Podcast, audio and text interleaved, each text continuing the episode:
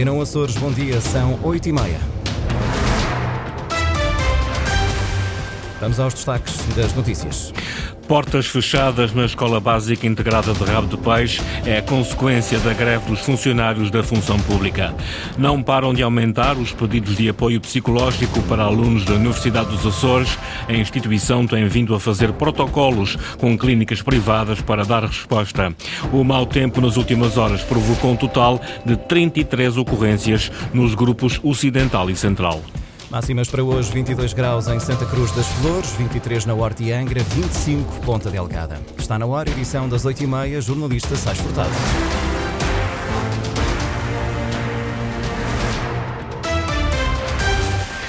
Pais, alunos, professores e assistentes operacionais estão na rua frente à Escola Básica Integrada de Rabo de Peixe. O estabelecimento está de portas encerradas devido a uma paralisação dos trabalhadores da função pública. No local está a repórter Ana Leal Pereira.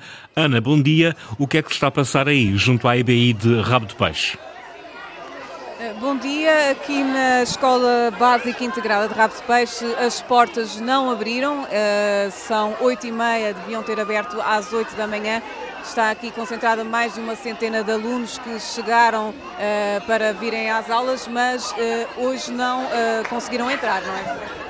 É verdade, isso vim avisar da gente, porque isso é uma falta de vergonha, porque já sabiam que a escola não ia abrir, pedindo avisar da gente eu ele devia em casa a dormir, dele está quase 4 horas da manhã, isso é uma falta de vergonha. Uh, o que acontece é que hoje há greve dos trabalhadores em funções públicas e à porta estão concentrados também vários assistentes operacionais. Sónia Cabral é, é aqui assistente operacional nesta escola. Uh, por que motivo está aqui hoje? Que motivo está aqui hoje? Está de greve? Uh, eu vim trabalhar. As minhas colegas é que fizeram greve. Porquê? Ah, porque neste momento a situação cá na escola está muito complicada, a nível de muita falta de funcionários. A maior parte dos funcionários são praticamente todos de programas e essas pessoas acabam por não ter estabilidade nenhuma, porque terminam o programa, programa vão para casa e não têm direitos nenhums. Nós há pouco, há coisa de um ano e tal, fizemos uma concentração uh, para ver se o governo resolvia essa situação mas a situação nada fizeram. Uh, o que é que acontece? Acontece que as crianças não têm segurança nenhuma e, e neste momento a situação agrava-se cada vez mais, porque acontece que não têm funcionários para, para fazer o trabalho. Pedem respostas então rápido? Sim, sim, pedimos respostas, porque essas pessoas que se encontram neste momento de programa precisam de estabilidade e neste momento não há estabilidade. E é a causa de, de, do, do, grave problema daqui da escola. Obrigada. Uh, portanto, uh, continuam aqui todos concentrados à porta da Escola Básica Integrada de Rabo de Peixe. Uh, à partida não haverá aulas hoje. Uh, temos aqui uma mãe também que veio da cá deixar os seus filhos. Uh, ainda não sabe se vai ter aulas hoje. Sim, ainda está fechadas as portas, mas já são 8 e meia. As crianças também não vão ficar aqui para baixo e ver para casa. É um transtorno não percebi, desculpa. Transtorno para si uh, sim, porque eu moro um bocado longe uh, e tenho que deixar numa escola de metro, ainda tenho que ir se a escola do pequenino vai abrir, mas em princípio também não, não, não vai haver aulas. Sente relativamente à falta de assistentes operacionais nesta escola, sente-se segura deixando aqui os seus filhos?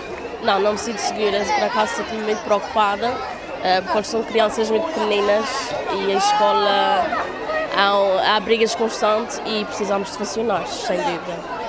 Muito obrigada.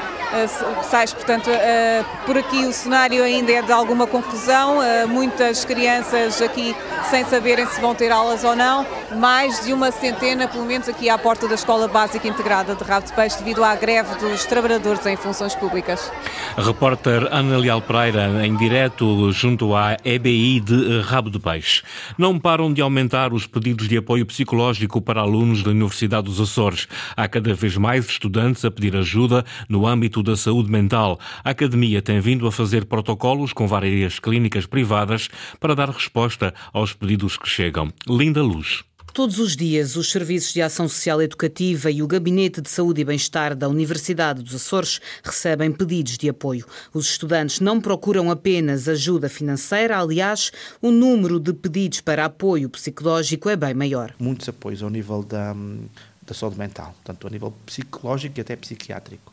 Nós, neste momento, nós não conseguimos dar resposta a todos os pedidos que nos têm, com os recursos internos, a todos os pedidos que nos têm uh, um, chegado, e aquilo que, estamos a fazer é protocolos com clínicas privadas aqui à volta da universidade, portanto, em que nós comparticipamos uma parte desse, desse, desses valores e, e, os estudantes, portanto, são depois encaminhados ou através da Segurança Social ou então para, para clínicas privadas, consoante o, um, a origem, portanto, do, do, do pedido. Adolfo Fialho, vice-reitor para os estudantes e bem-estar. O objetivo é ajudar os alunos a ultrapassar as dificuldades. Este apoio é um apoio uh, uh, no reforço de competências específicas portanto, de, de, apoio aos estudantes, ao nível da saúde mental, da, da gestão do tempo, da gestão da, da ansiedade, da, de, de, portanto, para que eles possam trabalhar questões aqui eh, até mesmo emocionais e de, e de uh, lidar com a frustração, lidar com a ansiedade. Saúde mental em foco na Universidade dos Açores. Há cada vez mais alunos a pedir apoio psicológico.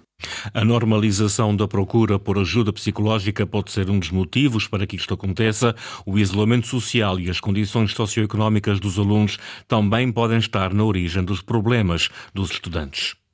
Problemas distintos entre estudantes deslocados e residentes. André Pinto é psicólogo há um ano que tem vindo a acompanhar os jovens universitários. Desde o isolamento que vem também da particularidade de estarmos numa ilha, o isolamento, a insularidade da componente social e de termos que apanhar um avião para podermos ir a algum lado, penso que também é um fator preponderante aqui, principalmente para os alunos que vêm de, do continente. Muitos alunos açorianos não têm, o status socioeconómico é baixo, não têm um apoio eh, familiar eh, como gostariam de ter, eh, os casos não só de isolamento, mas também das, da ansiedade de separação, eh, o abuso sexual, violência doméstica. Mas há problemas comuns. Não podemos fugir à problemática das dependências, das substâncias, não podemos fugir à problemática do isolamento sentido pelos jovens, a falta de capacidade de conseguirem planear a sua vida e, criar, e criarem, digamos, uma vida autónoma. Isso, de facto, é uma problemática crescente. Segundo o psicólogo, há mais pedidos de ajuda porque há uma normalização do apoio à saúde mental. É uma maior normalização para o pedido de ajuda para problemas mentais. Eh, todos nós temos dificuldades psicológicas, agora a partir do momento em que isso afeta a nossa vida, o progresso profissional, o progresso académico, o progresso nas relações com os outros,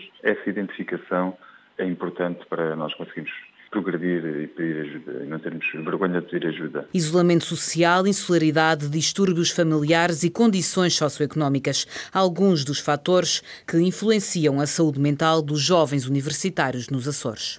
Arranca hoje a Invest in Azores Summit, um evento que reúne empresários de todas as ilhas com o governo regional e a banca.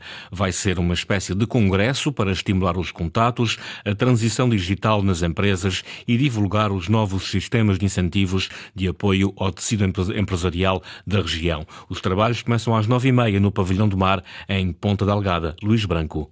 A Invest in Açores é a feira de produtos financeiros desenhados para as empresas e para os empresários dos Açores. Mostra de produtos financeiros, de oportunidades e de incentivos.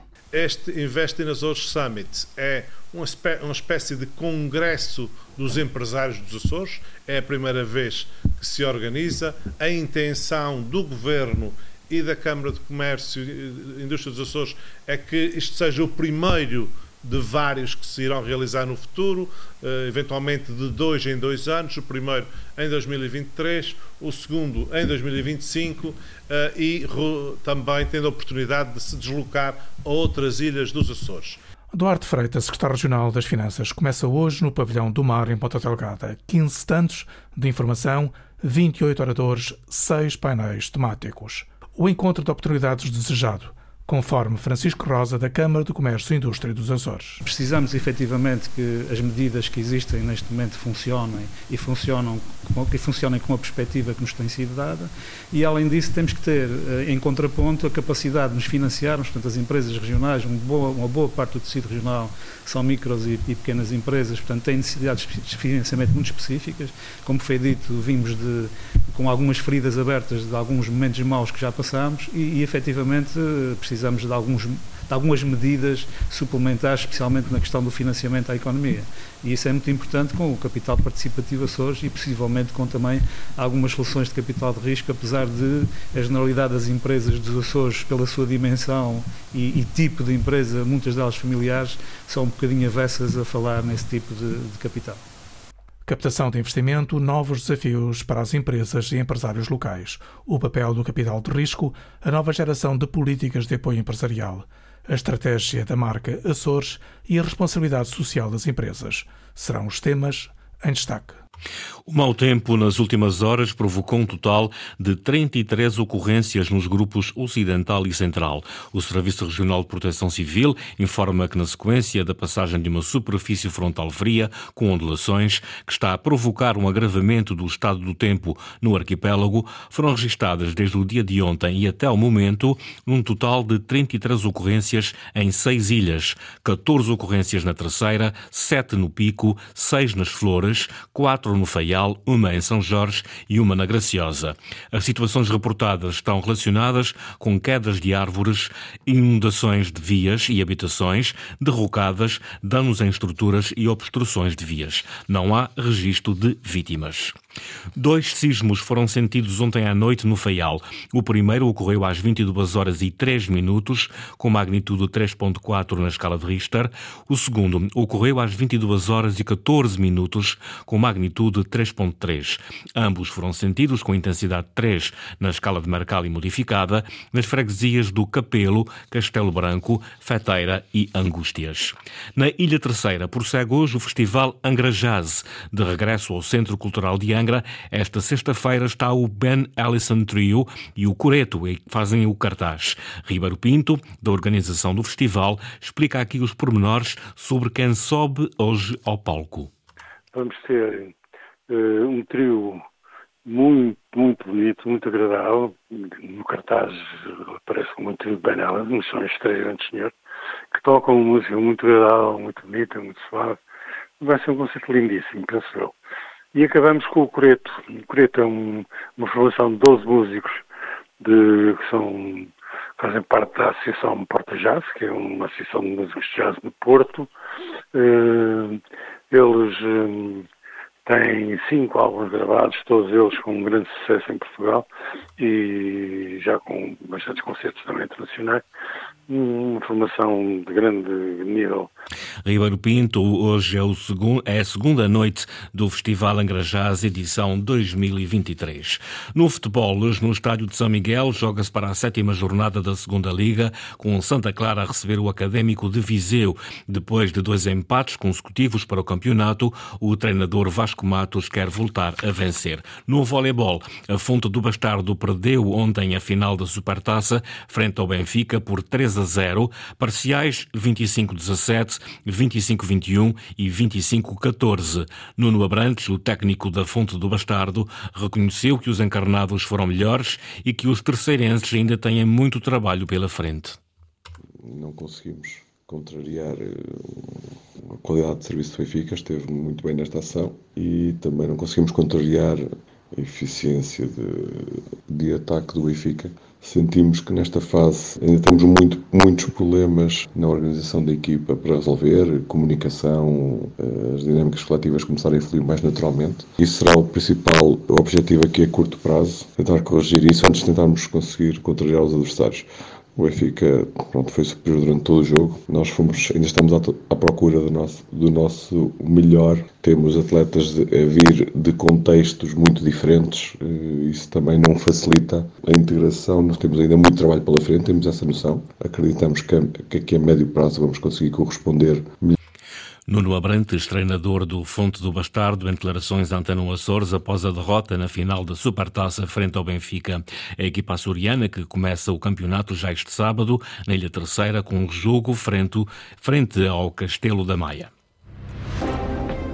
Edição das 8h30 com o jornalista Sais Furtado. Relembro que as notícias da região estão em permanência online a cores.rtp.pt e também no Facebook da Antena Açores.